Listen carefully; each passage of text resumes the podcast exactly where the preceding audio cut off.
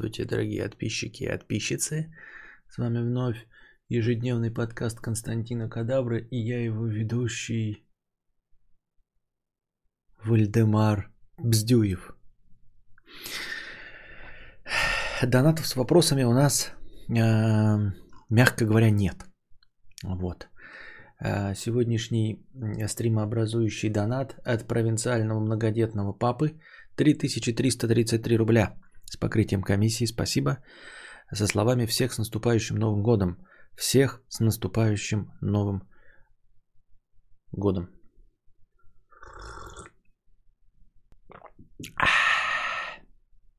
У меня есть план. Я его придерживаюсь. Но ну, этот план чисто такой мой личный. А, я не знаю, делиться ли мне с вами этим планом, потому что как только я делюсь с вами планом, у меня все время все идет по... Э, в общем, не получается э, выдержать свой план, поэтому вот я не знаю, но догадаться несложно. Э, вас никак не касается, лично меня касается. Но то, что я не делал довольно давно. Много-много-много лет. Наверное, лет 20. Не, вроде 19, наверное, лет не делал. Вот. Хочу вернуться к этой э, традиции. Итак, э, Гр Андрей П. 150 рублей с покрытием комиссии. Спасибо за 150 рублей с покрытием комиссии. Громозвон 50 рублей с покрытием комиссии. Как избавиться от страха того, что человек, любой, с которым ты живешь, может тебя отравить или опиздошить, пока ты спишь. Допустим, человека ты знаешь хорошо, но никто не отменял того, что людям в голову может сбрести что угодно. Единственный выход одиночества? И что ты делал в такой ситуации?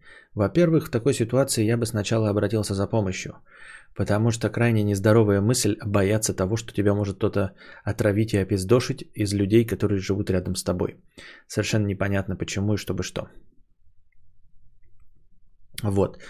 А, поэтому, наверное, надо сначала обратиться за помощью. А во-вторых, если так фундаментально ставить вопрос, да, избавиться от страха, что человек, который живет рядом, может тебя отравить или опиздошить, а зачем избавляться от этого страха? Ну, отравит он тебе опиздошит, допустим, да, до, до смерти. Быстро помрешь во сне там выстрелит тебе в, в, в голову, да, вот, э, быстро, безболезненно во сне умрешь, вот, отравит тоже быстро, безболезненно умрешь, типа такой выход одиночества, а ради чего? Ну, например, да, я не знаю, ты живешь там с девушкой или с каким-то со, со своим партнером, да, я не знаю, какого ты пола, и боишься, что он тебя отравит, и поэтому ты не будешь э, э, вообще заводить отношения, будешь жить один. А, ты так говоришь такой, типа, как будто бы э, жизнь самоцельная имеет какой-то смысл. Такой вот ты такой проведешь жизнь одиноко и что? Что-то успеешь сделать, чего не успеет сделать тот, кого отравили? Ну, типа, вот э, судя по твоим мыслям, да, вот судя по, по твоей подаче, эм, ну, типа, у тебя такая счастливая жизнь, ты такой, блядь, получаю удовольствие, э, пью самые дорогие напитки, ем самый плесневелый э, сыр, катаюсь на самой э, бескрышной машине, э, трахаю моделей на яхте, а вдруг меня отравит кто-то из моих близких, и я всем этим не успею насладиться. Не похоже, что твои страхи а, сформированы вот такой жизнью. Вот. И ты такой, ну, типа, я живу в страхе, что меня отравит ближ, близкий мне человек какой-то, который живет со мной рядом. Поэтому, пожалуй, огражусь-ка я и буду жить одиноко. А, а, чтобы что? Типа, чем прекал? Но, типа, за что ты держишься-то, я хотел бы тебя спросить. За какую это интересную вещь на этой планете ты так держишься? Я осуждаю самоубийство, естественно, ни в коем случае, ничего подобного. Я имею в виду вот в твоей ситуации, типа, э, ты боишься, и чтобы что, и вот ты будешь одиноко жить, и что ты успеешь, какое-то наслаждение получишь, а, то, чего ты не успеешь сделать, пока тебя не отравят.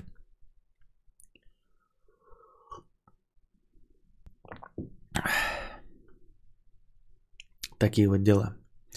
Колонил Смел, 100 рублей с покрытием комиссии. Донатьте, глупцы, спасибо. Аноним. 100 рублей, донатьте глупцы с покрытием комиссии, спасибо за покрытие комиссии. Молодец, 50 рублей с покрытием комиссии, спасибо за покрытие комиссии. Костя, как ты относишься к блогерам, критикам, не к определенным, а вообще, например, кино? Вот человек час рассказывает, что кино плохое, подразумевается, что я его смотреть не буду. Ну ок. Но я часто потратил, я мог так фильм посмотреть час и сам решить. Люди постоянно возносят мнение блогера выше всего. А, о ком ты говоришь? Какие люди постоянно возносят мнение блогера выше своего? Почему? Кто? Какие люди? Мнение какого блогера? Куда возносят? Люди смотрят блогеров для эм, самоцельного развлечения. Не имеет значения, на основе чего это развлечение построено. Вот что нужно прежде всего понять. Критика нахрен никому не нужна. А, сама по себе критика, да? А, имеется в виду как э, инструмент воздействия на художника. Абсолютно тупое идиотство. А вот смотреть критику интересно. А, я если, конечно, кто-то из блогеров, которые занимаются критиканствами и прочими расследованиями и разъебами, думают, что они там меняют мир, ну, то мне их жаль. А, я очень надеюсь, что какой-нибудь бэткомедиан понимает, что он делает контент для своих зрителей. То есть а, он просто выбирает повод, фильм ни в чем не виноват, вот, а он делает то, что нужно его зрителю. То есть эм, если кинокритик э, дел, берет э, в качестве основы для своего контента, для базы на том, э, на, на что он будет, на чем основывать он будет свой контент, это кино, то, например, какой-нибудь Мамикс берет Кока-Колу и Ментос, да, например. А, какой-нибудь другой блогер, Дудь, например, берет чужую личность и на ней основывает свой интересный контент. Я не понимаю, почему вы видите разницу вообще в каком-то любом другом контенте вот есть реакции, да, то есть блогеры сидят, берут какой-то контент и его как бы делают ему добавленную стоимость. А, берет плотник, столер а, дерево, кусок, да, и обрабатывает его до табуретки. Само по себе дерево тоже интересное, его можно созерцать. Вот. А, и оно красивое и обрабатывает, там, значит, впитывает в себя углекислый газ, вырабатывает кислород. Прекрасно. Приходит э, столер, э, обрабатывает это дерево, превращает его в табуретку. Мы наслаждаемся табуреткой. Э, по сути дела, он критикует форму дерева и доводит ее до табуретки реакционер смотрит какой-то чужой видос, э, например, который не ставит своей целью э, смехуёчки и пиздахахоньки, да, например, там, давай поженимся. Но это, конечно, там есть какие-то свои лулзы, но блогеры, которые сидят и делают на этой реакции, они добавляют то, чего не было в изначальном контенте. То есть они обрабатывают и добавляют стоимости этому контенту, и вы смотрите их критик берет кинофильм, да, вот, например, у Бэткомедии, он, он берет драму, ну, это так. Понятно, что он может взять комедию и сделать комедию, но другую комедию, понимаете? Когда вы смотрите его обзор, вы смотрите другую комедию, а не ту, что создавал человек. Или вот он берет драму, вы можете посмотреть плохую драму и получить эмоции от плохой драмы. А он из этой плохой драмы, благодаря своей критике, делает комедию, которую вы смотрите как самоцельный контент – вот. А, те, кто думают, что нас, ну вот из создателей контента, что они а, меняют мир, я думаю, таких вот минимум вообще. Абсолютно. Я думаю, что люди, которые делают популярный контент, они отдают себе отчет в том, что они делают и зачем и почему. И что они делают самоцельный контент. Но нужно просто понимать, что в обработке дерева до табуретки а, столько же, в общем-то, критиканства, как и в кинокритике, например, да.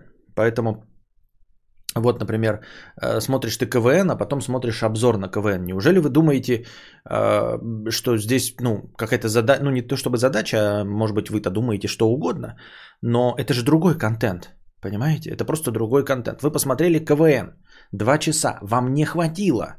Вы хотите обсуждение, вы хотите другой контент по КВНу смехуёчки вы уже получили. От плохих шуток словили свой испанский стыд. Теперь вы хотите вроде бы про КВН, вроде бы с теми же самыми лицами, но хотите еще контента. Откуда вам его получить? Пожалуйста, есть обзоры на КВН.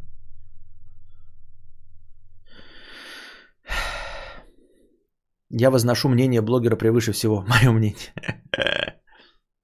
А я стример, как очень мудрые женщины, понятно. Э, кадавр тут согласен, любой может выкикать какую-то дичь, но если так э, на дичь сняли обзоры, о ней говорят, это уже хайп. Ты можешь быть дебилом, но не популярным, но если о тебе говорят, ты уже инфоповод. Нихуя не понял, что ты хотел сказать. Честно говоря, вообще мысль не уловил.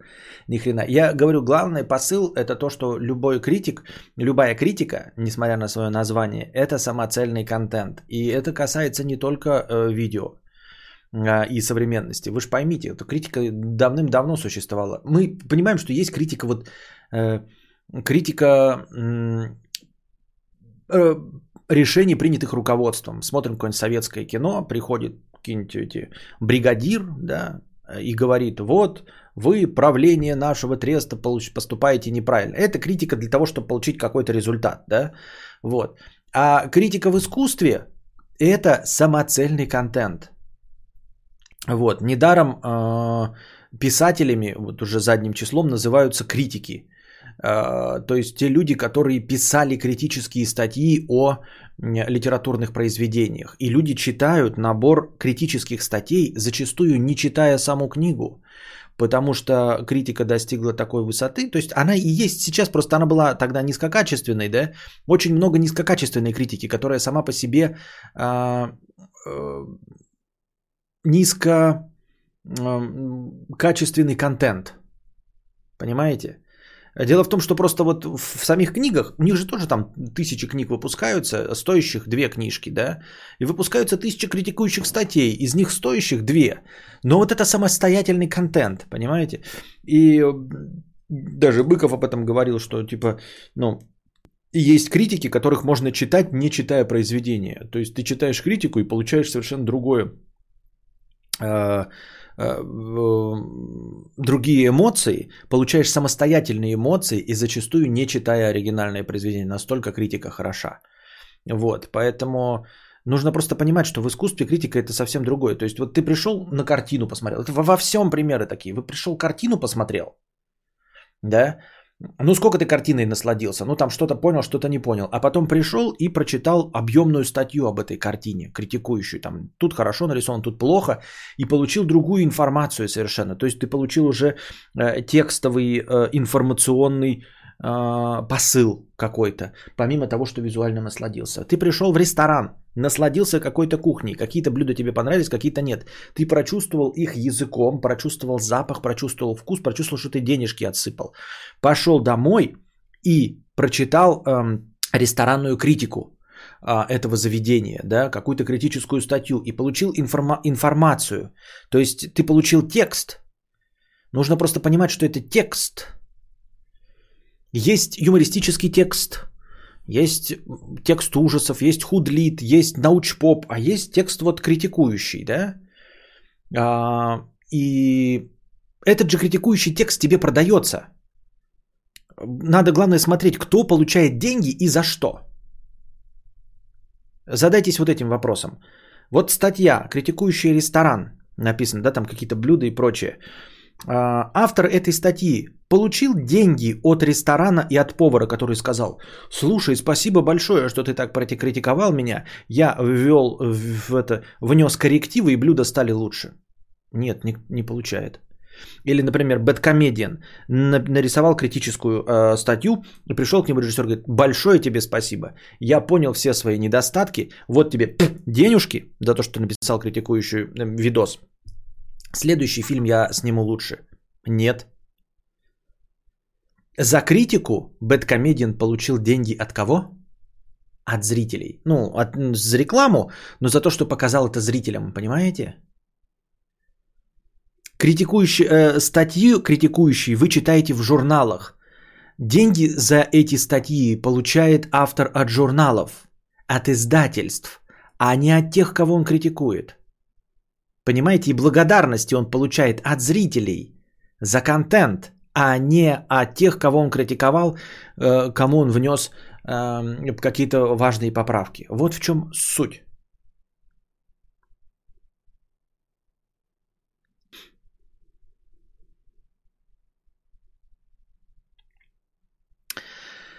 Молодец, 50 рублей с покрытием комиссии. Ну, как они все открывают глаза людям? А, послушай, Беда, там тебе и критика, и как надо, почему все плохие, как надо, а куда надо. Так это он рассказывает вам, как зрителям, как надо. Он тебе рассказывает в качестве контента, а, чтобы ты на будущее обращал внимание на то, как надо и э, почему так надо. Понимаешь? То есть эта критика, она не адресована режиссеру. Нет, если она адресована режиссеру, то мне жаль людей, которые думают, что они адресуют что-то тем, кого они критикуют, особенно в Ютубе. Но я думаю, что люди же, ну, не, не, не... Будьте здрасте. Вот, поэтому на самом деле все, что он объясняет, это он объясняет тебе. Он создает контент. К- понимаешь, э, комедия, она состоит из шуток, сетапов и панчлайнов. Критика состоит из того, чтобы насрать на то, что не понравилось, рассказать, как надо. И показать тебе, почему это плохо. То есть это, это, это составная часть критики. Комедия – это setup, punchline, шутка, юмора, ха-ха. Критика. Она не из setup а, punchline а состоит, она состоит вот из того, что тебе показать. Это а, говно. Объясняю, почему это говно. Предлагаю вот так вот в будущем. Если бы вот так было, то было бы не говно. Понимаешь? Это схема критики. Э, как бы раскрытие глаз. А схема комедии – это создание ожидания и разрушение ожидания. Схема хоррора э, – это значит э, выстроить какую-то мизансцену, а потом напугать.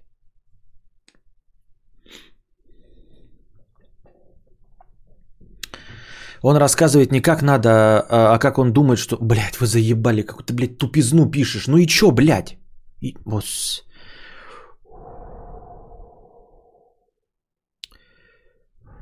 Почему, блядь, люди пишут то, что не противоречит тому, что я сказала? Он рассказывает не как надо, а как он думает, блядь. А Щербаков рассказывает так, как он думает, что будет смешно. Режиссер фильма ужасов показывает так, как он думает, что будет страшно. А критик рассказывает то, как он думает, было бы лучше. В чем проблема? Как это противоречит тому, что я сказал? Как это, мать твою, противоречит тому, что я сказал? При этом сквозит прям миссия, миссии все, всея ми, мир. Ну вот сквозит миссия всея мир, я говорю. Ну то есть есть люди, которые переоценивают, конечно. Да, я думаю, что не все. Я думаю, что очень мало на самом деле э, неправильно себя оценивают и э, думают, что они меняют своей критикой мир. А, я думаю, что люди знают, которые меняют своей критикой мир. Это те, которые ну, находятся там в правлении государства, они приходят и там чужие законопроекты критикуют, говорят, там вносят поправки, потом они все вместе приходят к какому-то компромиссу, а, подписывают, ну и делают законопроект лучше. Если кто-то думает, что он там а, из ресторанных критиков меняет мир или ресторанный бизнес к лучшему, нет.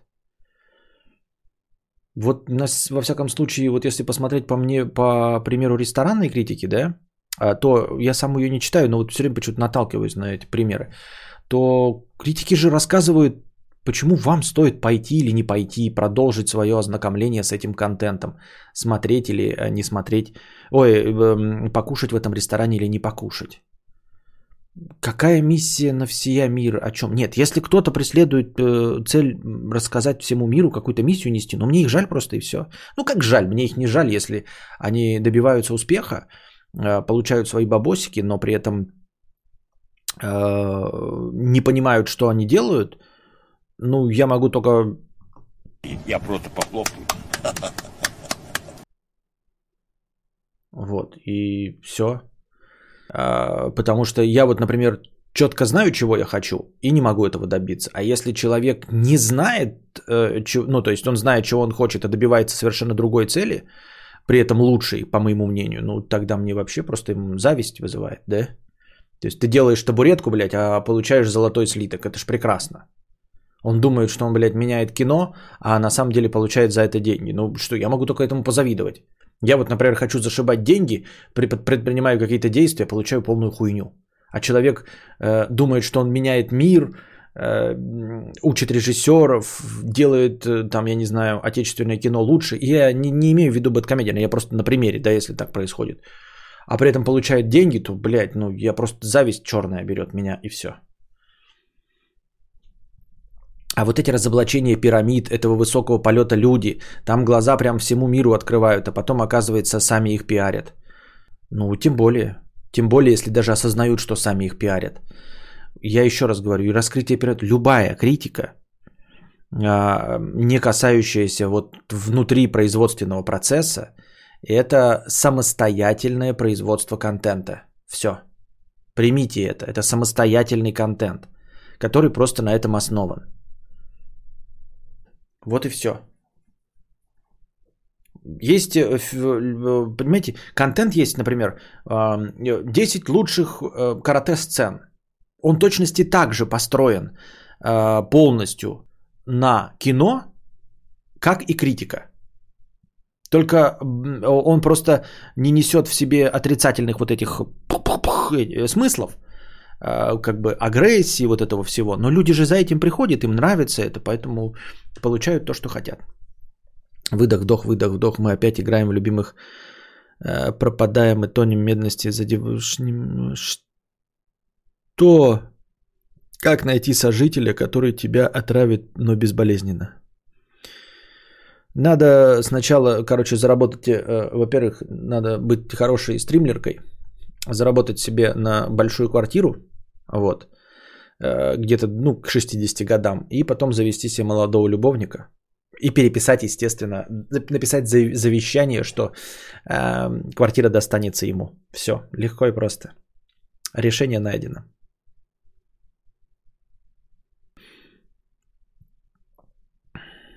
Десять лучших карате сцен, кстати, все пункты занял бы Джеки Чан. Ни, ничего подобного. Ну, так бы никто не сделал. Я думаю, что там было бы сцены из «Матрицы», например, какой-нибудь. Э, кстати, интересный вопрос, да, такой. Э, вневременной кинобред, потому что у нас настроение дофига, вы не задаете мне какие-то вопросы. Лаш Бамбу продолжает свою хуету нести какую-то, блядь, э, из-под коня. Поэтому я его даже зачитывать не буду. А никто другой больше вопросов не задает. А это последние донаты.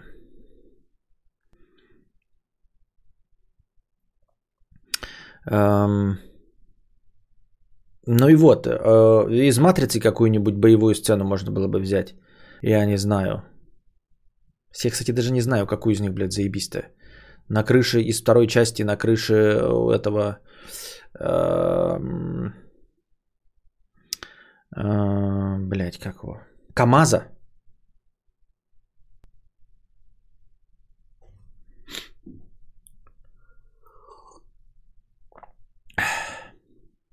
Какие еще там боевые-то сцены есть? Что-то я так и не помню. Я не слишком много карате смотрел, да, всяких. Ну, какой-нибудь из... Э, например, бой этого. Э, очень, мне кажется, хороший бой. Э, Скорпиона с... Кто со Скорпионом-то дрался? Джонни Кейдж. Помните, когда они начали в лесу, да, среди бамбуковой рощи, а потом в это каком-то потустороннем мире, где э, висящие эти всякие мосты с ломающимися палками. Вот это мне, мне кажется, прикольная сцена. Ну, то есть, как они переместились, вот это все прикольно.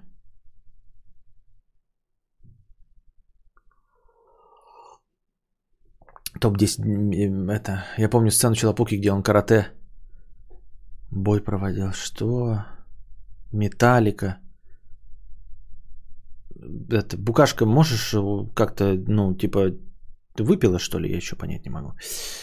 А, ну, выпил, сиди спокойно. Выпил, сиди спокойно. Что надо обязательно вот э, до, до всех за столом э, дониматься?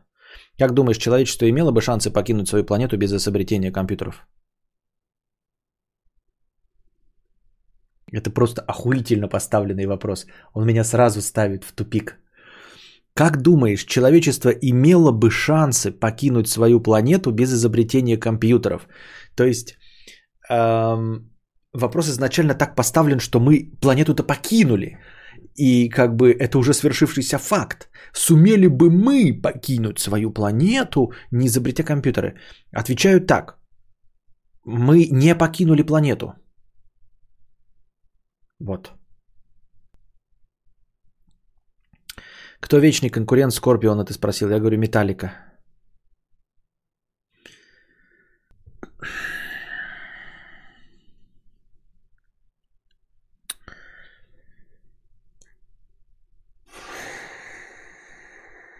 Скорпионс и Металл, во-первых, не Scorpion, а Скорпионс. И Металлик не конкуренты. Они немножко в разных жанрах играют.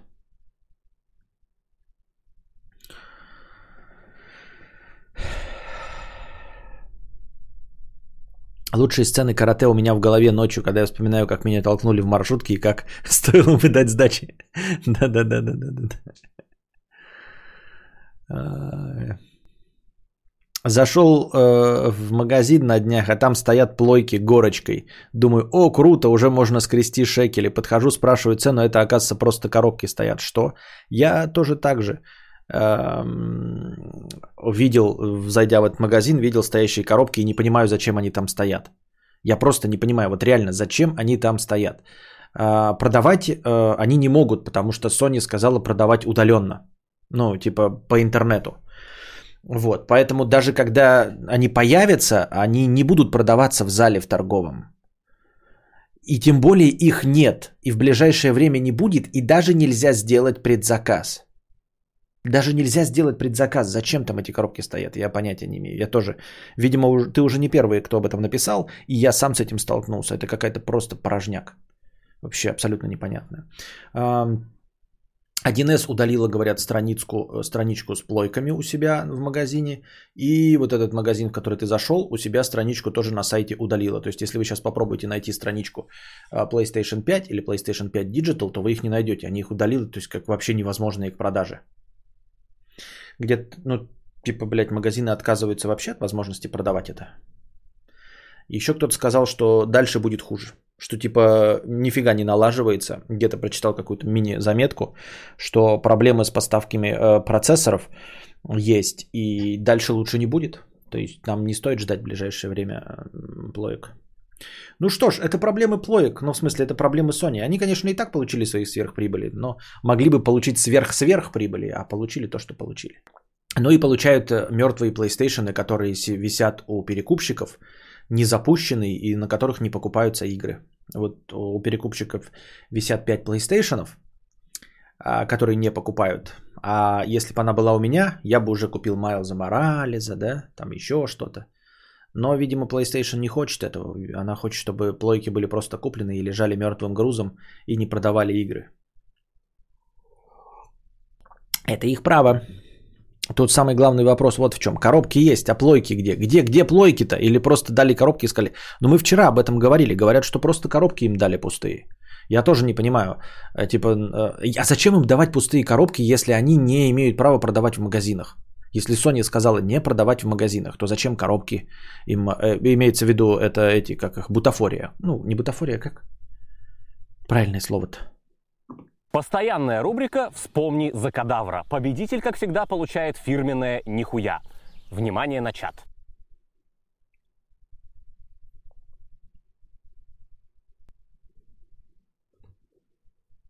Муляж. Но не муляж. Как по-другому называется это? Муляж. Что за муляж? На муляж утку ловит это, а я это наебка. Который в торговом зале это не муляж называется. Какое другое слово есть? Муляж. Пустышка. Да я и прочитал, я написал муляж. Что тебе не нравится? Я твое слово и прочитал, муляж. Что не так-то? Макет. Вот макет скорее. Ну, тоже. Да хуй с ним, макет. А бутафория. Бутафория я сам говорил слово.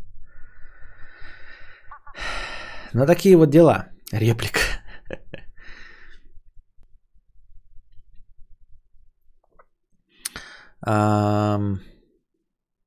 Склад мыслей 50 рублей с покрытием комиссии.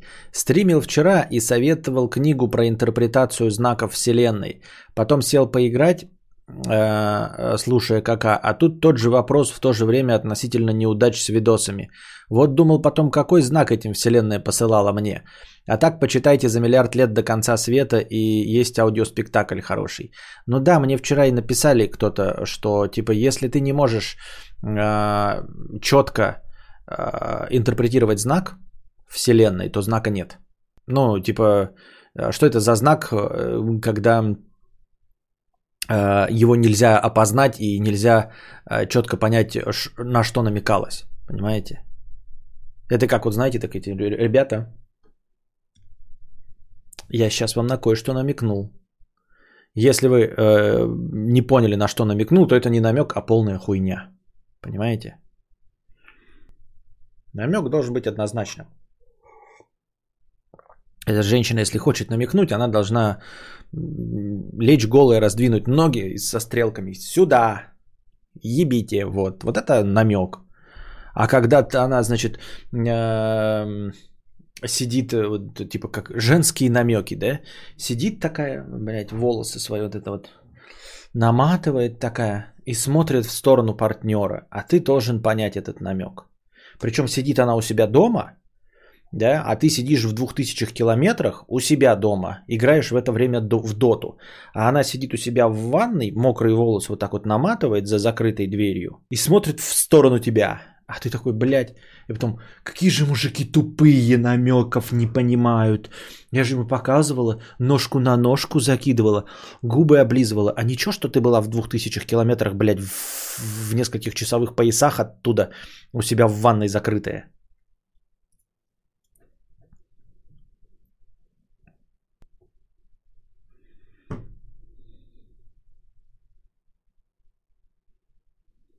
Это, наверное, такой маркетинг для идиотов. Развести ажиотаж, нагнать малодоступности и все в этом духе. Идиоты какие-то. Это вызывает только злость. Ну, идиоты не идиоты, а миллиарды свои имеют. Как думаешь, есть ли смысл в ядерном оружии без изобретения быстрой связи?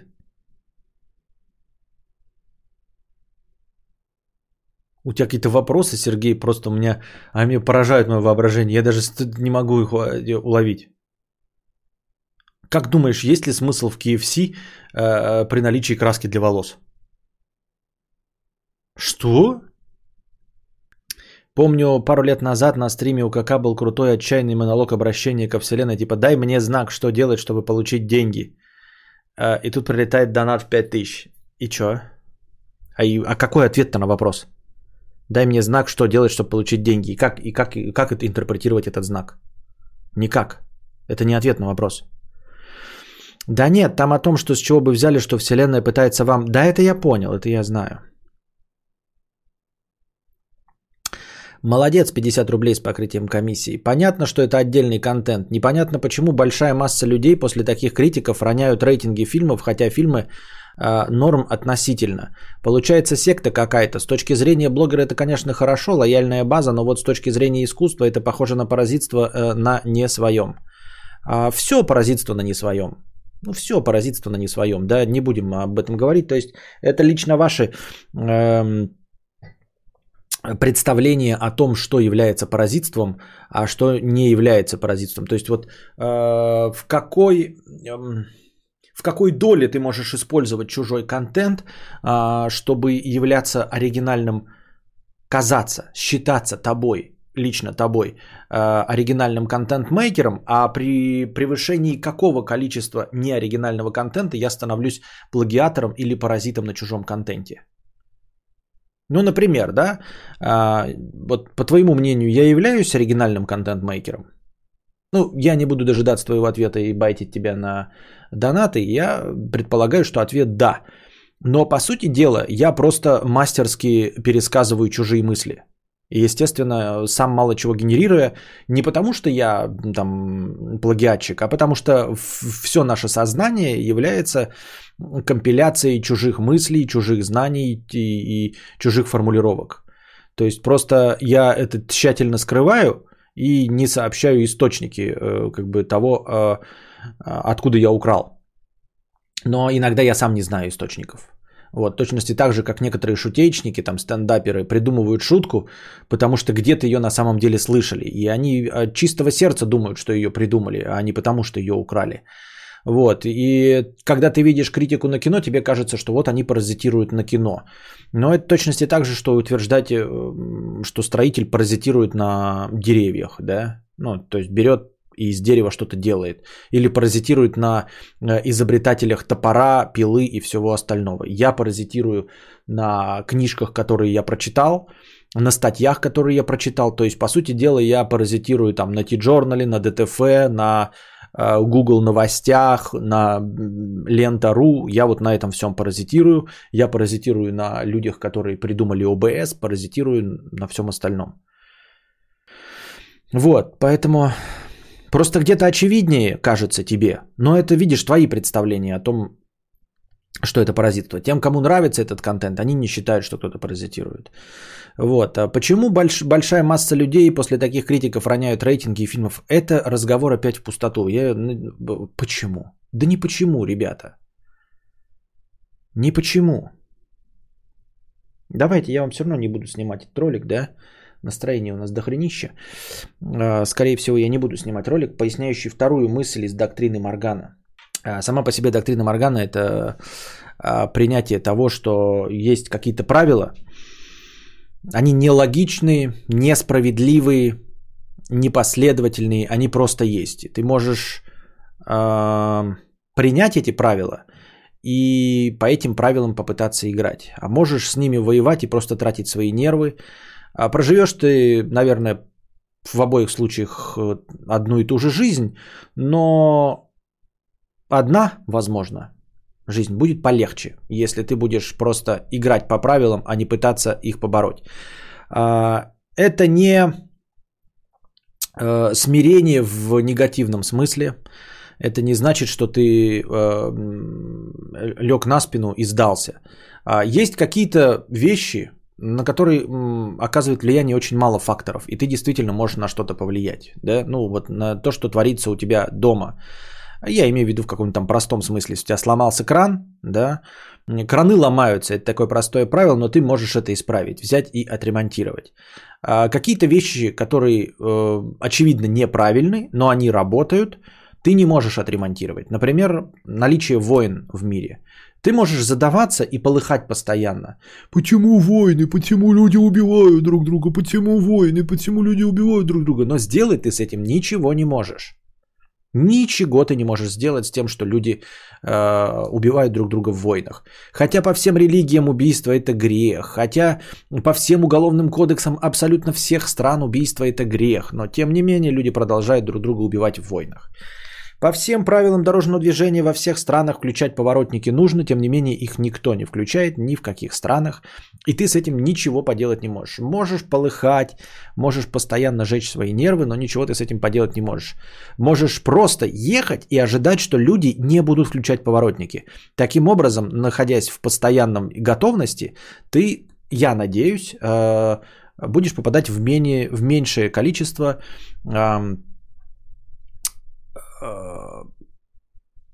как это, ситуаций, приводящих к ДТП. Вот, это доктрина Моргана. Дальше, что касается от вопросов «почему?» и что касается вопросов не почему вот так, такого типа, да, почему люди а, роняют рейтинги и все остальное. Это вот так сложилось. Ну, то есть, ну, ну, люди, ну, как бы ответ простой, люди тупые. Люди не а, вершина эволюционной а, цепи. Люди, не вершина эволюции точнее. Вот. Э, люди просто еще одно тупое животное. Вот и все. Костя, как ты думаешь, с чего складывается ценообразование книги? Разве оно целесообразно? Э, целесообразно. Если бы не было целесообразно, товара книги не существовало бы. Если существует, значит целесообразно. Ты имеешь в виду, что э, минимум оплачивается автору и большая часть уходит издателю? Ну, значит, эта система работает. Э, есть множество инструментов борьбы э, с этим. Называется сам издат. Пожалуйста, вкладывай свои деньги, если ты веришь в свои литературные про- произведения и получай большую часть прибыли. А, так вот, я а, насчет вопросов, других глобальных вопросов, почему что-то происходит. А, я где-то это подсмотрел. Вот я уже забыл, где я это подсмотрел. Слишком я так долго готовил эту мысль, думал, что сделаю из этого карпотку или очевидную вещь. Но опять, приготовьтесь к тому, что я несу ересь. Да? Просто люди некоторые почему-то думают, что я человек разума. И я как бы сам себя иногда позиционирую как популяризатор науки, но я скорее популяризатор науки от противного. То есть я создаю э, совершенно бестолочный какой-то эзотерический э, информационный шум, на который нормальный человек реагирует так типа, нет, этому есть научное объяснение, и оно не такая тупизна, как об этом говорит Константин Кадавр. У этого у всего есть настоящие причины, и, пожалуй, попробую-ка я в них разбираться, разобраться сам. Потому что кадавр несет полную хуйню. Вот такой я популяризатор науки. Вот об этом вы должны помнить. А, и а, есть одна такая оригинальная идея, которая звучит тоже как какая-то ересь э, уровня инопришеленцев, жидорептилоидов и всего остального – логика не единственный инструмент, которым мы можем воспользоваться. Причинно-следственные связи не единственный инструмент, которым все описывается. Классический разум не единственный инструмент, который может дать нам ответы на вопросы. Почему так мне кажется? А, наверное, по аналогии с темной материей. А, когда физики заметили э, слишком большое количество явлений, не поддающихся классической теории Эйнштейна, ну, в, в, в макрокосмосе, да, они начали выдумывать себе темную материю. А, потому что слишком многое шло не так, как должно идти. Идет необъяснимо. И есть какая-то антиматерия, которая все это уравновешивает. Ну, для того, чтобы закон э, работал. Э, чтобы все находилось в балансе, э, должна быть какая-то еще материя, имеющая какие-то силы, чтобы все это уравновешивать, чтобы объяснять, почему все происходит так, а не, а не иначе. Так вот, судя по количеству вопросов, почему, есть какой-то совершенно другой пласт ответов, к которым мы даже не притрагиваемся. Вопросов почему, у которых нет ответа. А, классический разум, которым мы с вами пользуемся и в рамках которого живем, он не способен нам дать на это ответы. Мы пытаемся найти ответы, а, но мы не знаем, что это такое. Если бы мы знали, что это такое, но мы не знаем, что это такое. Я приведу пример. Мы задаем вопрос, почему Моргенштерн популярен? И вы сейчас начнете писать хуету всякую. Почему он популярен? Потому что он сделал то, что люди хотели увидеть, им не хватало. А почему им этого не хватало? Ну почему им вот стало хвата... не хватать вот того, что было? Почему им перестало хватать Кобзона? Почему им перестало хватать металлики, и они захотели что-то э, уровня Моргенштерна? Ну почему? Ну вот, люди присытились, потому что вышло, да, включается классический разум, вышло 18 альбомов Металлики, из них три последних продавались хуже, потому что Металлика изжила себя, потому что формат а, а, Эспио отвечает, ой, я просто люблю Моргенштерна и не представляет, насколько насколько его ответ максимально точен и насколько он э, вываливается за пределы классического разума. Я просто люблю Моргенштерна. Это очень простая формулировка, в которой мало информации, но на самом деле это ответ правильный. Люди любят Моргенштерна. Понимаете? Он не, не классический разум, он не делает хорошую музыку. Он не делает продающуюся музыку. Что значит хорошая музыка? Хорошая музыка это, значит, эм, гаммы, вот какое-то там звучание, какие-то там терпкие басы, э, следование трендам, красивое лицо. Значит, он э, делает продающуюся музыку. Люди хотят покупать вот именно здесь и сейчас именно такую, такую музыку. Но это опять-таки не отвечает на вопрос следующий. А почему они любят именно вот такую музыку и именно сейчас? Что изменилось? Что произошло? Классический разум попытается ответить на этот вопрос. Поколению, родившемуся после 2000 года, надоело давление предыдущего поколения, а, поколения 90-х и 80-х, которое дискредитировало себя благодаря неверным решениям. И поэтому новое поколение не верит а, не только а, решениям своих родителей, которые довели мир до такого состояния, но даже и не верят в их музыку, в их искусство, я не знаю, в их кулинарию, скажете вы, попытаясь основываться на классическом разуме. То есть найти причинно-следственные связи, найти какую-то логику. А что если мы введем, э, не введем, а точнее вообще обособленно от этого, посмотрим на, ну, по крайней мере, сейчас возьмем и придумаем такой термин, как просто красота. Или любовь. Звучит бредово. На самом деле, если вы посмотрите «Интерстеллар», там мелькает эта мысль, когда а, героиня, как ее зовут, я забыл, ну, которая с Мэтью МакКонахи там играла. Вот, когда она говорит, что она бы хотела полететь на ту планету, где вот ее бывший любовник был, вот, и он объясняет, и у них в диалоге рождается мысль, что э, ими управляют вот эти инопло- инопришеленцы, и они хотят, чтобы они обратились не к логике. Да какая Честейн, блядь, нахуй это Честейн? А ну и Честейн тоже, там это тоже потом эта мысль звучит. Э, что нужно подчиниться не классическому разуму, а желанию, любви, Понимаете? То есть это как бы звучит мелодраматично, вот, и может быть кому-то это в фильме не понравилось, но на самом деле это очень новая мысль, что даже люди науки для того, чтобы вырваться за пределы возможного, там, в космосе, в интерстелларе, для того, чтобы вырваться за пределами возможностей, они не последовали логике, они последовали зову любви, Энн Хэтэуэй, да. Понимаете? То есть в какой-то момент она говорит – а, я, у нас есть осталось две планеты. Одна подальше, одна поближе. Мы поедем на ту, которую поближе. И этот э, говорит МакГонаги, э, что Энн Хэтэуэй влюблена в того чувака, который на планете подальше. И она говорит, да, но они же нас послали. Они послали его, потом послали меня. И мы здесь оказались благодаря тому, чему оказались. Каким-то необъяснимым причинам. Потому что мы шли зову любви. Может, мне ну, и нам нужно идти зову любви? Вот, и я полеть хочу и говорю, что надо лететь на эту планету не потому, что она ближе, потому что логики в этом никакой нет. Понимаете? Классический разум выключается. Она говорит, я его люблю, и я хочу на ту планету. И потом он в конце, он же тоже говорит, а я по- по- полечу в черную дыру. В этом нет никакой логики. Понимаете, если бы он не последовал зову сердца, а последовал бы зов разума по плану Б. У них там план Б был, это донести этих, как их, сперматозоиды. Он нарушил, потому что он сказал, я тоже зову разума не последую. Я последую зову любви и полечу обратно к своим детям, чтобы увидеть их. И только благодаря тому, что он принял решение не, зов, не по зову разума, а по зову любви, он оказался в этой черной дыре там, где ему нужно было оказаться. Так, чтобы и показать своей Джессике Честейн, своей дочери, э, что вот так вот оно э, должно работать.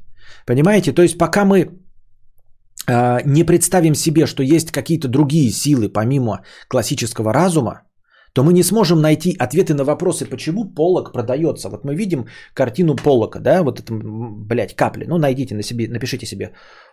П-О-Л-Л-О-К. Полок. Вот, они продаются за огромные миллионы долларов. Понятное дело, что кто-то там... Э, э, точности также необъяснима популярность какой-нибудь Моны Лизы. Но люди пытаются объяснить популярность Моны Лизы э, при помощи классического разума. Они отвечают на вопросы. Вот это прекрасно нарисованная картина, там какая-то блуждающая улыбка. Пытаются высосать, блядь, пушок из пупка, э, найдя, объясняя красоту. Объясняя красоту, понимаете? Объясняя искусство – какими-то численными выражениями, которых нет. Возможно, красота тоже в числах выражается, но самой по себе красоты у нас нет. У нас нет ни одного прибора, измеряющего красоту. Вообще-то полок за миллиарды продается, тем более. Понимаете, у нас нет ни одного прибора, измеряющего красоту, или даже близко, вообще нет ни одного ученого, кто бы говорил, а давайте измерять красоту.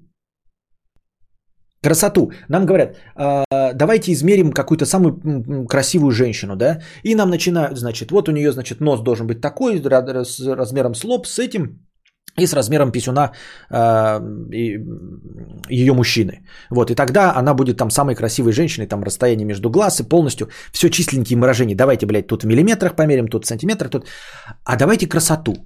Давайте скажем, что вот эта женщина красивая. Потом начинаем, значит, мерить какую-нибудь, блядь, э, эту Скарлетт Йоханссон, а у нее, блядь, шары нахуй вот тут, срака, блядь, огромная, метр с кепкой в прыжке, красотища, да? Или там какая-нибудь э, Ким Кардашьян, огромная жопа, вот, э, никак не вяжется со стандартами, которые только что им придумали и написали и навязали. Все в жопу, а у нее миллиарды подписчиков, блядь, и ее какой-нибудь этот э, Папа Римский лайкает. Ну, он там лайкает каких-то жопастых, да? То есть нам рассказывают, что худющие модели, фитнес-няшки, а этот, блядь, жопастых э, лайкает. Почему? Красота. Но я говорю примеры, да, вот, то есть первое, что приходит на ум, красота и любовь. Это то, что неизмеримо, а, то, что влияет на наше решение, и понимаете, реш, решение это влияет абсолютно. Нам потом, сейчас вот, э, я э, раскидываюсь мыслями, но вы получаете примерно картинку, да, э, общего видения. Э, открываем мы учебник по истории, и нам рассказываются в учебнике по истории, что, значит, ну, решение Николай второй там принимал, или какой-нибудь Петр Первый, исходя из вот этого, значит, какие-то предпосылки были, блядь. Значит, нехватка флота где-нибудь там в Петербурге, да, ой, не в это, на Северном море. Значит, голод крестьян, все остальное прекрасно, а потом оказывается, что э, какой-нибудь Николай II пошел, потому что у него любовница была вот эта Матильда Кшисы, Кшишинская или какая-то там, да, и он, возможно, принимал какие-то решения, потому что, ну, вот она ему что-то там накудахчивала. Возможно. Ну, представим себе, да? То есть вот вам э, влияние любви. Вот вам э, не аргумент, а как правильно это сказать? Не критерий. Ну, в общем, вот она сила, которой вы не управляете циферками нет в которой никакой логики. То есть он принял это решение не потому, что люди голодали, не потому, что он хотел хорошего э, э, для своего народа, не потому, что хотел победить в войне, не потому, что у него был хитрый план э, какой-нибудь там э, сельскохозяйственной реформы, хитрый план военной реформы. Нет, а потому что он лежа в постели, ему она нашептала, сказала, а почему бы там вот так не сделать? Понимаете? И все по пизде. Вы там можете принимать какие угодно решения, циферки, блядь, ди- там диара- диаграммы ему чертить, рассказывать, как все будет популярно, а какая-то балерунка ему скажет... И он принимает решение вот на основе этого. И вы же понимаете, насколько этих э, решений масса насколько на самом деле наша жизнь зависит от вот таких якобы спонтанных решений, так называемый человеческий фактор. Вот этот может быть название еще одно, да, красота, любовь, человеческий фактор. Вот тот самый человеческий фактор. Это то есть эмоция, понимаете? Эмоция, то есть какой-то правитель вот каждый день ходит красной кнопке и ничего не нажимает, не делает, не делает, не делает, а в какой-то день он играл со своим ребенком, да, э, ребенок расплакался, заболел и испортил ему настроение. Он приходит такой, и он не нажимал кнопку, а вот ему настроение сегодня испортили, и он сегодня жахнул эту кнопку. Вот именно сегодня он жахнул эту кнопку, потому что ребенок испортил ему настроение. Понимаете? А почему он испортил ему настроение? Что значит испортил настроение? Что это такое вообще? А как он мог не испортить ему настроение? Да? Вот это вот случайная какая-то связь, случайные силы, которые мы вообще совершенно не принимаем во внимание, руководствуясь классическим разумом. У нас есть только он нажал кнопку, потому что, значит, этому были предпосылки. Э, народы, э, которыми он правил, чувствовали угнетение. Глубокий экономический кризис э, поглотил низшие массы Э, значит, э, я не знаю, вспомнил свое детство э, и какие-то вражеские настроения, а на самом деле ему ребенок испортил настроение. Или наоборот, повысил настроение, и из-за этого было принято какое-то позитивное решение. Ну и вот мы смотрим на картину Полока, да, потому что так вот это вот, ну, действительно, как он же принимал решение, но он мог сказать да или нет, все равно в конечном итоге остается нажать или не нажать. Да или нет. И на это влияет вот непонятно что. И мы смотрим на картину Полока. Куда я, блядь, показываю, как будто у меня тут картина Полока висит. А, и мы смотрим на картину Полока, которая э, продается за миллиарды. И вот вы нихуя мне не сможете никакими аргументами объяснить, почему Полок продается за миллиарды. Вот вы не можете ничего найти. Вот вы попытаетесь, я говорю, Галь Гадот, блядь, нравится. И вы такие, ну вот у нее, блядь, тут нос, тут, блядь, лоб, тут расстояние, рост, значит, титьки такого размера, жопа. И я такой, я в это не верю, но рядом сидящие люди, э, которые скажут, да ты, блядь, какую-то хуйню несешь эзотерическую. Вот же все замерили, блядь, нос, лоб, щеки, все э, объясняется, все логично. Я такой, ну я, конечно, в это не верю, но большинству людей этого будет достаточно, чтобы объяснить, почему Гальгадот пользуется популярностью. Для большинства людей этого будет достаточно. Вот. А когда мы посмотрим на картину Полока, я скажу, забирай, блядь. И вот тот самый, который сидел, блядь, тут с линейкой, замерял ебальник Гальгадот, я говорю, вот Полок.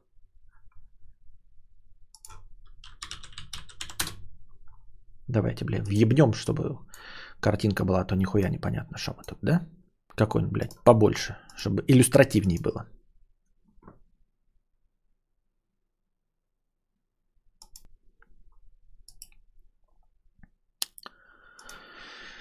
Так, итак. Джексон Поллок, 1948 год, картина номер 5. Называется так, номер 5, абстракция. Вот. Сколько она стоит? Не знаю, но, наверное, тоже какие-то триллионы долларов. Вот. История создания, интересные факты. Ага.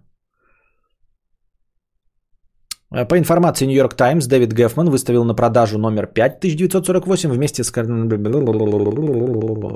По некоторым подсчетам от продажи трех полотен Геффин получил... Эм, так. Так как размер картины довольно велик, 2,5 метра на метр 20, а, однажды посчитали, что стоимость квадратного метра картинки, квадратного метра картины, стоит 47 миллионов долларов. Вот, это не она стоит 47, она больше стоит. Квадратный метр этой картинки стоит 47 миллионов долларов. Ну и все. Вот и все. Вот берите линеечки, а, э, анализируйте историю жизни, все что угодно, блядь. Объясняйте мне, почему это стоит 47 миллионов долларов за квадратный метр. Никакого ответа, кроме «это красиво», нет. Причем это красиво для тех, кто готов за это платить, понимаете? То есть это тоже не объективная величина какая-то. Вот. А, красота какая-то, а, то есть она может, возможно, объективная, но она в той вот массе, что для человечества она э, самоценна вот на 47 миллионов. Так это ж отмыв бабла. Вот. Поэтому мы и живем в том мире, в котором а, такие простые ответы. Это же отмыв бабла. Ну отмывай. Отмывай. Нарисуй и отмывай. Викей. От... Кто ж тебе запрещает? Рисуй и отмывай. Почему отмыв... отмывают картины на, на, на картинках Джексона Поллока? Почему не отмывают на ну, твоих картинках? Викей, почему на твоих картинках не отмывают? Мне интересно. Ну почему? Вот. Красота. Красота это то, на что мы вообще не обращаем. Мы, как э, существа, почему-то э, привязанные к э, классическому разуму, не обращаем совершенно никакого внимания. И не пытаемся как-то это понять. Мы не... И главное, что весь мир наш переполнен огромным количеством вопросов. Мы постоянно сами задаем эти вопросы. И почему-то пытаемся найти ответы в классическом разуме, который ответы нам не дает. Он никогда не дает нам ответы. Он дает нам ответы на простые вопросы. Сколько расстояние отсюда до Москвы? Мы знаем. Температура воды при замерзании? Мы знаем. Да? Как полететь в космос? Мы знаем. Вот. А почему полок продается по 47 миллионов? Не знаем. А что если э, есть э, еще не написанные книги, непридуманная наука, которая объясняет, почему э, Моргенштерна треки продаются, да, так, почему Джексон Поллок продается по 47 миллионов, почему Скарлетт Йоханссон считается красивой, почему э, есть какие-то э, классического разума представления о красоте, но у некрасивых людей э, есть куча поклонников. Почему у красивых людей бывает мало поклонников? Якобы красивых. Красивых в классическом понимании, в понимании классического разума. То есть э, в пониманиях симметрии. Нам говорят, что фотография э, красиво, в которой есть вот симметрия, да, или антисимметрия, или есть вот эти правила третей. Ну, делайте фотографии по правилу третей. Я делаю все фотографии по правилу третей, и никто, блядь, их э, не покупает. Я не становлюсь Картье-Брессоном. Понимаете?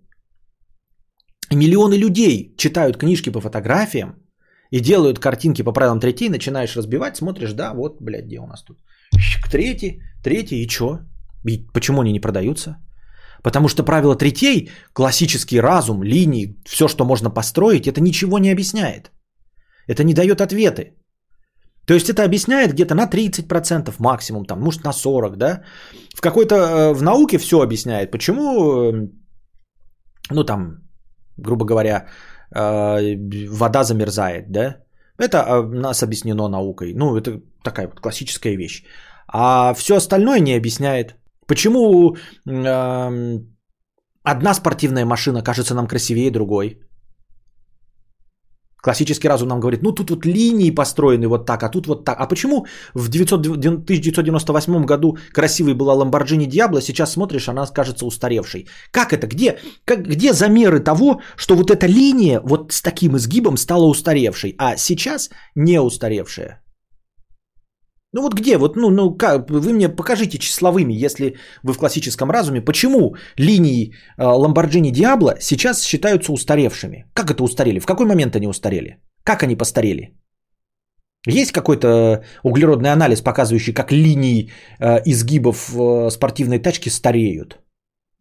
Почему это стало интересным? Нет, вы скажете, ну вот э, социум сформирует вкусы. Ну почему социум формирует вкусы? Почему то, что нарисовал Пьер Карден и показал на неделе моды, становится э, трендом, а то, что я нарисовал, не становится трендом? А может, э, общество не такая уж податливая сучка, как вы думаете? Может, она просто подчиняется э, красоте?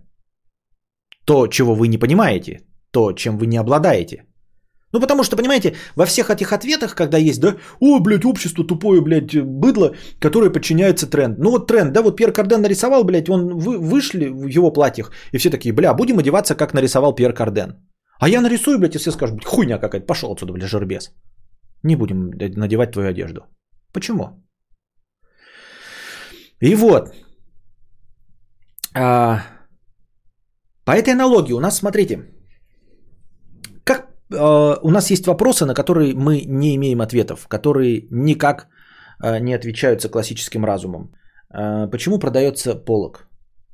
А есть еще другие вопросы, которые тоже кажутся, что должны быть объяснены классическим разумом, а не получают ответов. Как преодолеть скорость света? А что если вопрос, почему полок продается за 47 миллионов, и вопрос, как преодолеть скорость света, они содержат ответы в одних и тех же учебниках. М?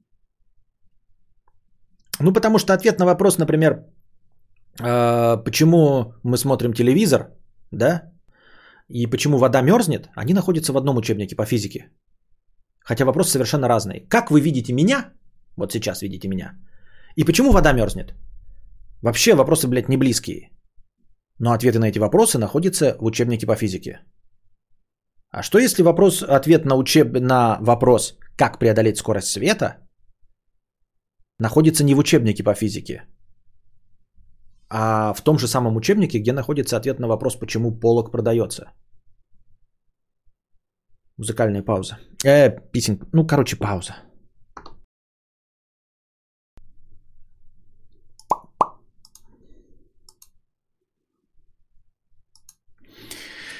Дарья Игнатова, 100 швейцарских...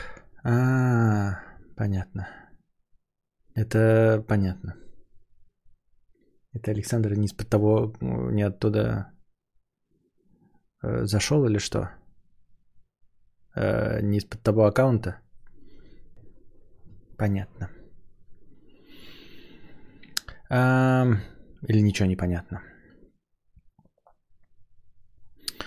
Вы только что описали учебник по диалектической логике. Для того, чтобы преодолеть скорость света, необходимо, как в Футураме, понизить значение константы в справочнике.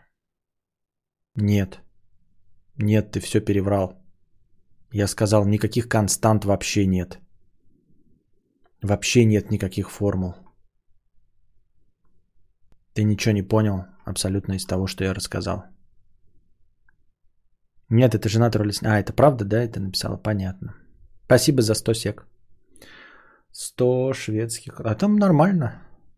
100 шведских крон. Я просто, когда э, донатят в э, нерусских этих деньгах, я не понимаю вообще. Нифига. Что Андрюша как скажет что-нибудь. Я купил мотоцикл. Я говорю, как, ну, сколько он там? Ну, какой-то от фонаря сумму в НЗД. Шо, блядь, шо зря, блядь, наговорил как-то хуй ты. Есть только одна валюта, доллары. И даже евро не знаю сколько. Доллары и все. Доллары и доллары. Поздравляем Андрюшу Новозеландского с днем рождения, кстати. У него сегодня день рождения. Да, ребята, сегодня день рождения. Вот везунчик, да? Какая хорошая дата для дня рождения. Прям все такие. А, какая прекрасная у тебя дата. Мы потратили э, все деньги на подарки всем своим родственникам. Теперь, конечно же, э, подарим тебе лучший подарок на день рождения. Мне кажется, тебе все время дарили всю твою жизнь самые лучшие подарки на день рождения. Э, потому что у всех же полно денег лишних 31 декабря. Это шутка из Футурамы. Понятно. Непонятно. Не стало понятнее. И шутка непонятнее. Про передвинуть константу. Ну, я не знаю. Единственная константа в этом мире это Константин Кадавр с его ежедневными стримами. Да. Нужно два подарка. Ничего не понял. Все, хватит издеваться и сыпать соль.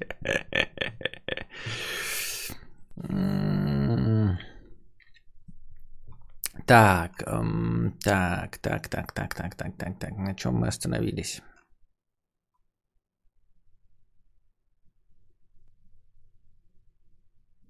У Скарлетт Йоханссон шикарный Йоханссон, зато и любим, понятно.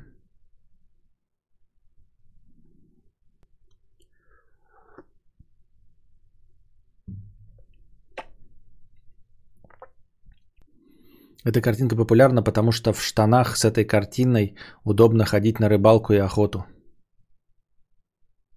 В Штатах, наверное, а не в штанах. Ваши шутки не играют, потому что вы прочитать не, написать не можете нормально. Пупочек 15 долларов для настроения. Спасибо за 15 долларов. Дик как Ричард, а не как хуй. С покрытием комиссии 50 рублей. Спасибо. Кюнь-кюнь-кюнь. Чисто по фактам, 2020 был прям хуёвый год и от пизды лично для тебя и твоих близких или в принципе норм плюс-минус как предыдущий. Все ноют, что 2020 худший год, а мне как-то пох. Карамбу не схватил, работы не потерял, на тачку накопил. Я просто эгоист, и год был реально хуйнячий, все нытики. А, год был э, хуйня полная. Это худший год в моей жизни. Но хитрость тут заключается в том, что с каждым годом становится все хуже. Для всех абсолютно, да? Каждый год все хуже и хуже. Поэтому, соответственно, каждый год считается худшим годом в твоей жизни. 2018 а, был хуже 2017, поэтому он был худшим годом в моей жизни. Потом 2019 был хуже 2018, поэтому он был худшим. Сейчас 2020 худший год в моей жизни. Следующий год будет хуже 2020 и он по праву назовется худшим годом в моей жизни, пока не наступит 2022 год, который по праву будет хуже, чем 2021 и будет назван худшим годом в моей жизни. Э, добро пожаловать в старость, дорогие друзья. Вот. Все года говно. Э, ну, не хотел сказать, все года говно одинаково. Нет, не одинаково. С каждым годом все похуже становится. Так что как-то так. Я имел в виду в штанах. Картина похожа на камуфляж охотника. Я имел в виду то же самое, но почему-то подумал, что в Штатах это там принято камуфляжи носить. И поэтому подумал, что в Штатах. А что в штанах тогда? На штанах. Схерали в штанах. А что вы такое несете, а? Ой, блядь, хоть хуйню мне какой-то пишите, блядь, на, забирай, не буду сейчас говорить. Какую-то хуйню, блядь. Я не говорю хуйню. Так и какие у нас э, еще вопросы есть эм, на повестке дня? Худший год в нашей жизни последний. Не факт, не факт. Он как раз-таки э, последний год нашей жизни избавит нас от страданий, так что он, возможно, нифига не худший. Два часа дня я хочу уже прибухнуть, но мне в 4 часа ехать. Понятно. А, читал, короче, тут статью одну про писателя, книжки которого я ни одной не прочитал. И обнаружил, вот он писал про поколение Х, поколение X. Писателя этого зовут э, Дуглас Коупленд. А, суть не важна. Я просто читаю про писателей, про их историю успеха. Думаю, что они когда-нибудь меня смотивируют заняться написанием своей книги. Но это не важно. Важно то, что он написал э, про поколение X, и ему, значит, там пишут, что вот он стал культовым писателем, книжка культовая, предсказала что-то там. И я вдруг подумал, что на самом деле в последнее время, а как в последнее время, да, всю историю человечества, э, все, что нам преподносилось в антиутопиях как прогнозы нашего страшного будущего, на самом деле не сбылось. Ничего не сбылось. А чуть пострашнее мысль, чуть более глубокая, заключается в том, что на самом деле сбылось, и ничего страшного в этом не было. Понимаете, как вот говорят, сначала история повторяется как трагедия, а потом как фарс.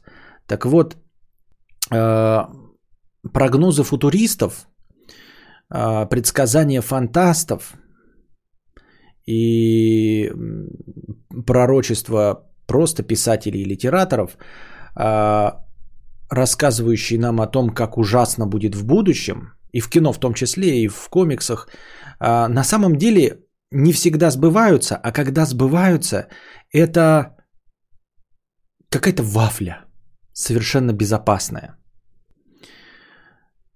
Я думаю, что, знаете, метафора, метафора страшных прогнозов футуристов – это собачки-мопсы.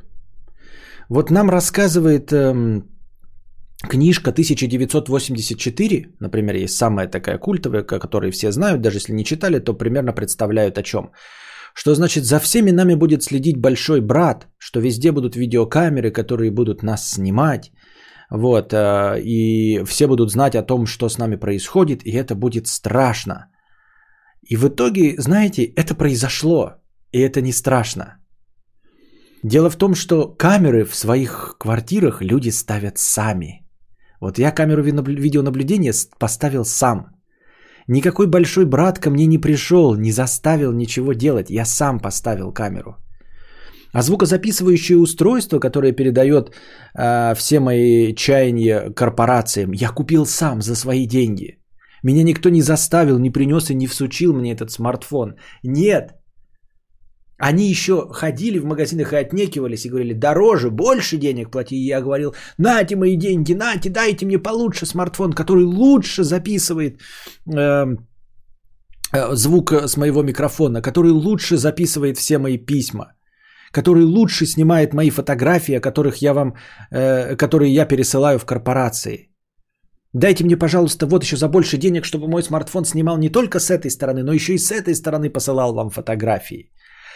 А Оруэлл нам рассказывал, как все это будет страшно. А мы на самом деле сделали из этого хуйню полную. Причем все сделали сами и захотели, и ничего в этом, по сути дела, ничего плохого-то и нет. Я говорю, это как, как собачка Мопс нам в детстве, ну не в детстве, а в каких-то там старых годах рассказывают вот про волков страшных, которые водятся в лесу, которые могут тебя загрызть. И потом, значит, э, люди одомашнивают волков и говорят, мы воспользуемся селекцией и выведем самых лучших собак. Есть волки какие-то вот, которые смотрят в лес, непослушные, может быть, слишком агрессивные.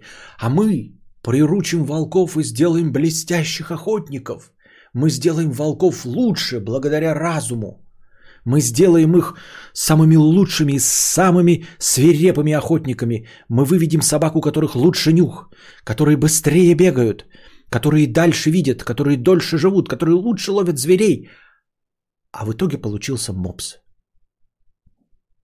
А в итоге получилась вот эта маленькая, сморщенная, кусок, блядь, собачьего сала. Просто вот это маленькое заскорузлое чмо, которое, блядь, э, с трудом передвигается, падает на бок, блядь, не может само есть и выглядит просто как э, э, помятый, я не знаю, что это. Просто что-то помятое, просто вот все что-то взяли и помяли. Вот.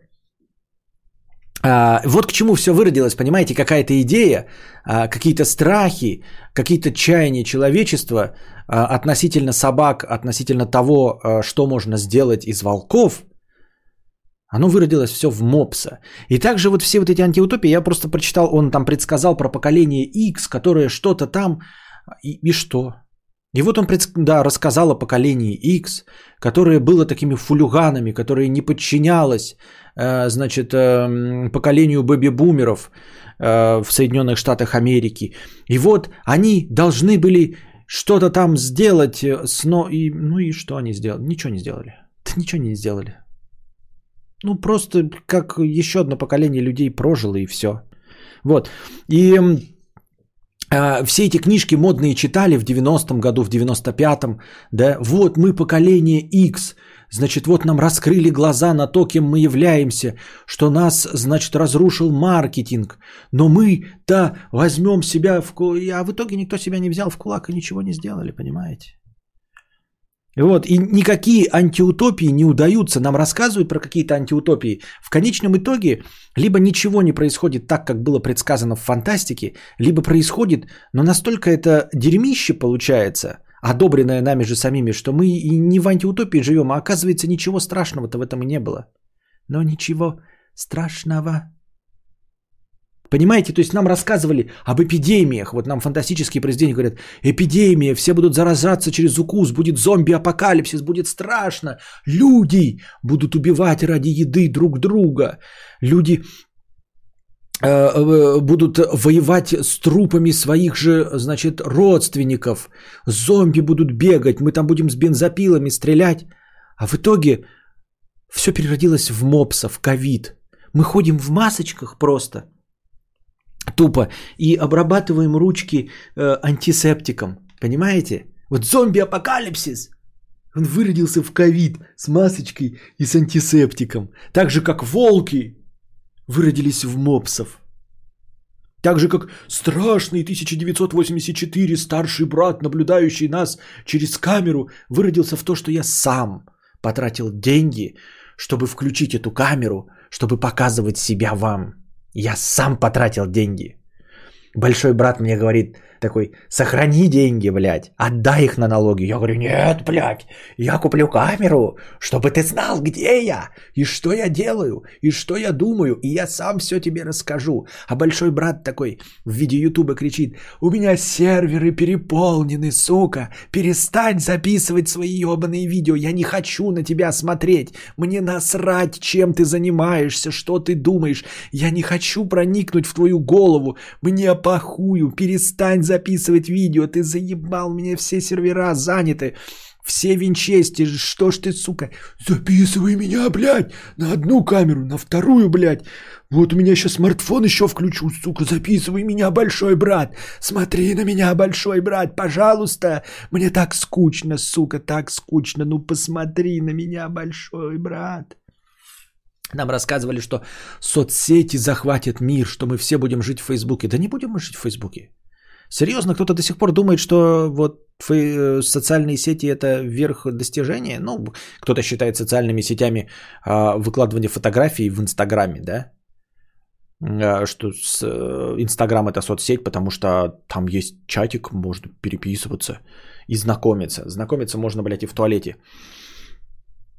Вот, а, и что соцсети? Мы перестали выкладывать фотографии, поменяли аватарки на котиков и аниме, сменили свои имена на фейковые, полностью закрыли свои страницы, потому что нас заебало, что смотрят нас родственники, а мы там не можем выложить фотографию, где мы голым членом трясем, а, не можем выложить фотографию, где мы курим дурь, потому что начальник смотрит и мама, не можем поставить в отношения своего парня, потому что мама смотрит, а нам еще 15 лет – и в итоге все анально оградились, и социальная сеть, она не социальная сеть.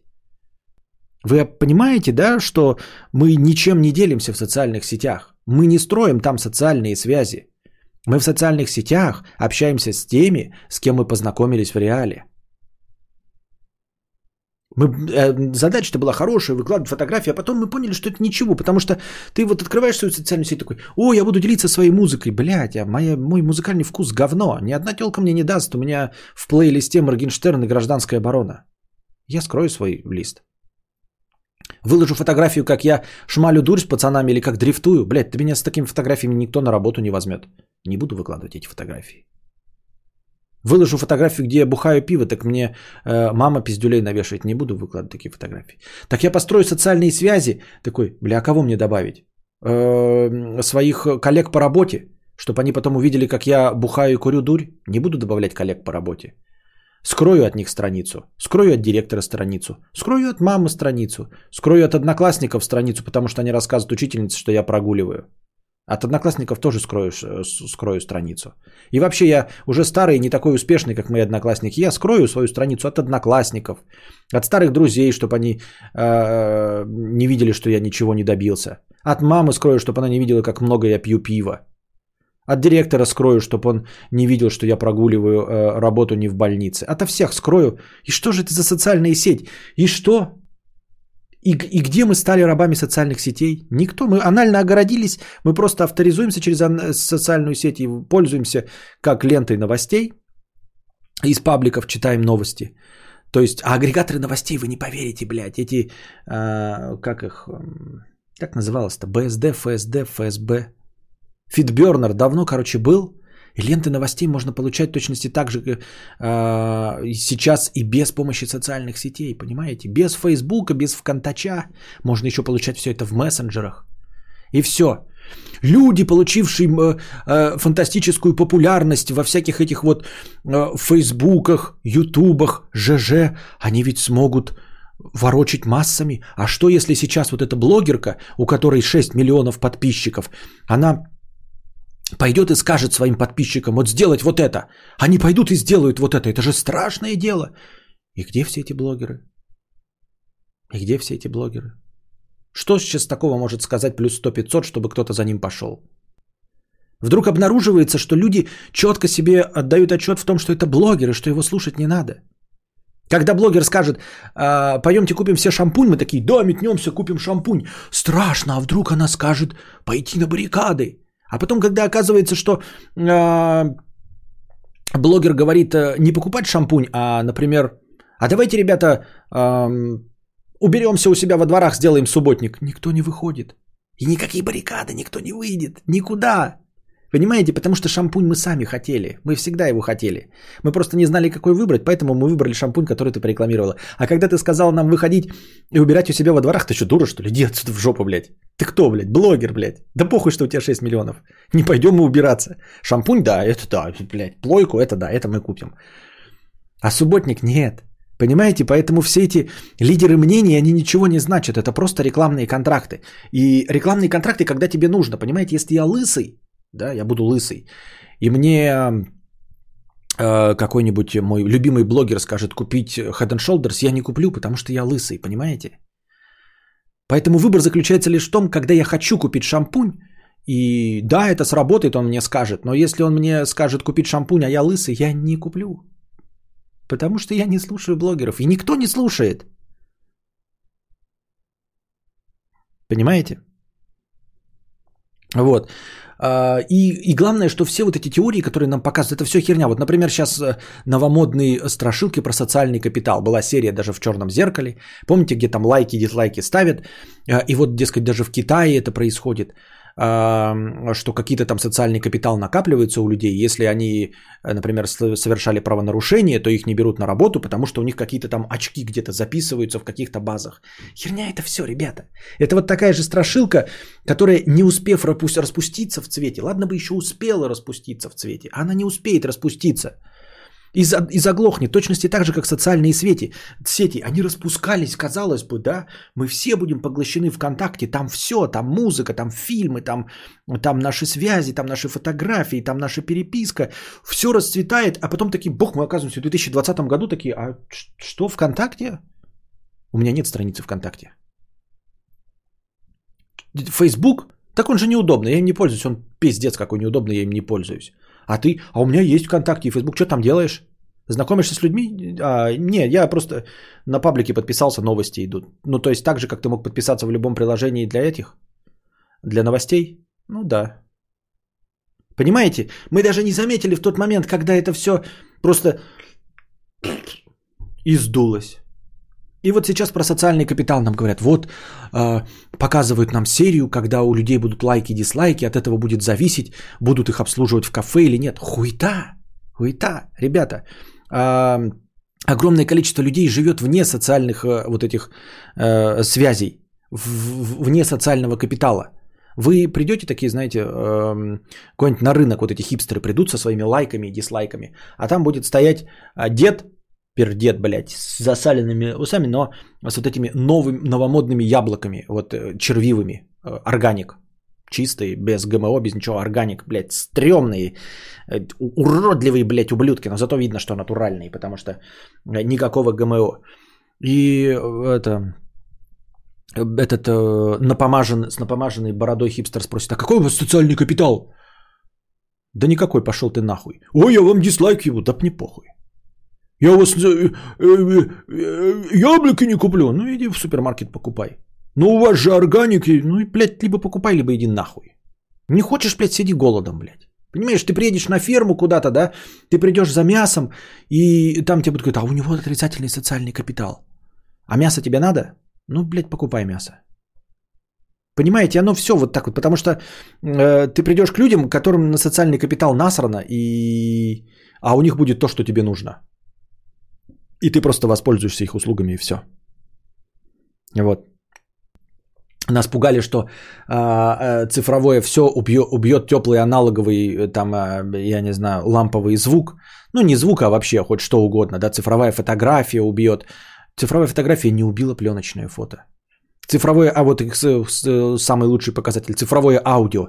Мы там, о, там DSD, DSD, DSD, и аудиофилы такие, блядь, все лучше, битрейт 384, MP3 нам мало, давайте FLAC и, FLAC и нам мало, давайте DSD, а давайте к винилу вернемся. И, по-моему, сейчас э, продажи винила э, в каких-то регионах превысили э, по деньгам продажи CD. Ну и чё? Ну и где ваша цифровая эпоха единичек и ноликов? Обкакалась. Только вы думали, да, что все цифрузуется, не будет ни одной аналоговой фотографии, не будет ничего, а, блядь, все, винил уже больше продается, чем CD. Не успел CD расцвести, как вернулся теплый э, ламповый аналоговый винил. Ну и чем, чем вы нас пугали? Вот. Интернетом нас тоже пугали, да, что мы погрузимся в, все в интернет. Все это погружались, погружались, погружались, погружались в этот интернет. Так погружались, так погружались.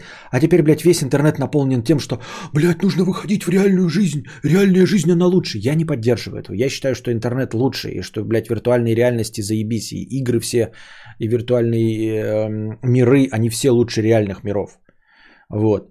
Но, тем не менее, весь интернет наполнен, что надо, блядь, жить реальной жизнью. Надо путешествовать, а не смотреть видео про путешествие. Надо то, си, боси, надо пятое, десятое.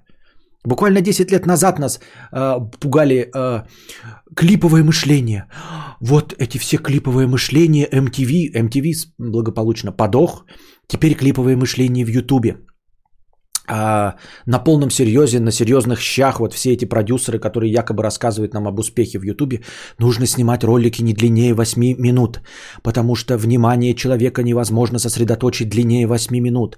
Все вот эти блогеры-миллионники рассказывают. Какой у вас секрет? У меня секрет регулярность и то, что я снимаю короткие видео с быстрым монтажом, это нужно снимать не дольше 8 минут, потому что Э, внимание аудитории не задерживается дольше 8 минут.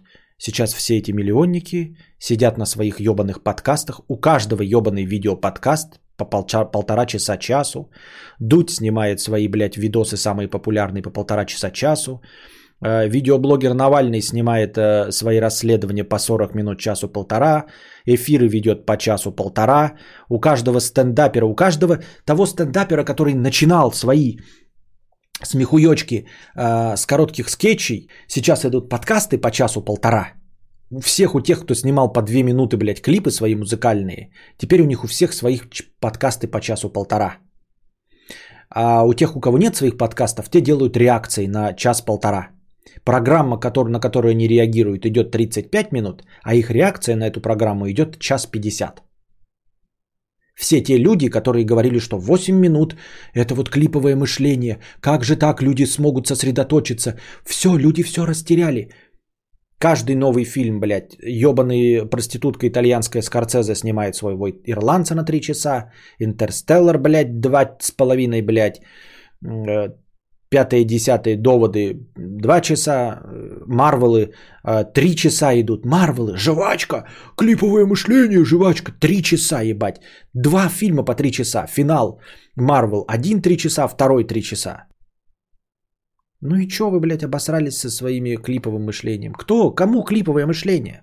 Кому какое, блядь, ебаное клиповое мышление? О чем вы говорили, псы? Нахуй вы пугаете хуйней, в которой не понимаете. Возвращаемся к той э, теме начальной нашей сегодняшней. Никто ничего не понимает в красоте, никто ничего не понимает в искусстве. Открываем тренды. Ребята, я вот то прямо сейчас открыл тренды. Вы что, все забыли, что у всех клиповое мышление? Зритель же не способен смотреть больше 8 минут. Ребята, ну ребята, ну вы что, забыли? Что у зрителей клиповое мышление? Как же так? Вы же нам всем говорили, что короткие ролики. Тренды. А, прямо сверху 32 минуты, 23 минуты, 2 часа 13 минут, 32 минуты, час 16 минута. Час э, 7 минут, 44 минуты, 12 минут, 27 минут, 4 минуты, 2 минуты, 15 минут, 14 минут. Топ занимают все, что длиннее получаса. Ну и чё? О чем все эти ваши пугания и пиздобольства? Понимаете? Все это пугание и пиздобольство. Главное, что оно все сбывается, но оно не успевает расцвести в том страшном масштабе, э, как нас пугали, когда что, все станет клиповым. Оно не успело расцвести, оно и сдулось, и теперь все по полтора часа. Старший брат не успел, блядь, разра... Э, сдулся, и мы сами все покупаем и ставим камеры. Все сдулось. Все пугалки и страшилки сдулись. Все полная хуйня. Держитесь там. Вам всего доброго, хорошего настроения и здоровья.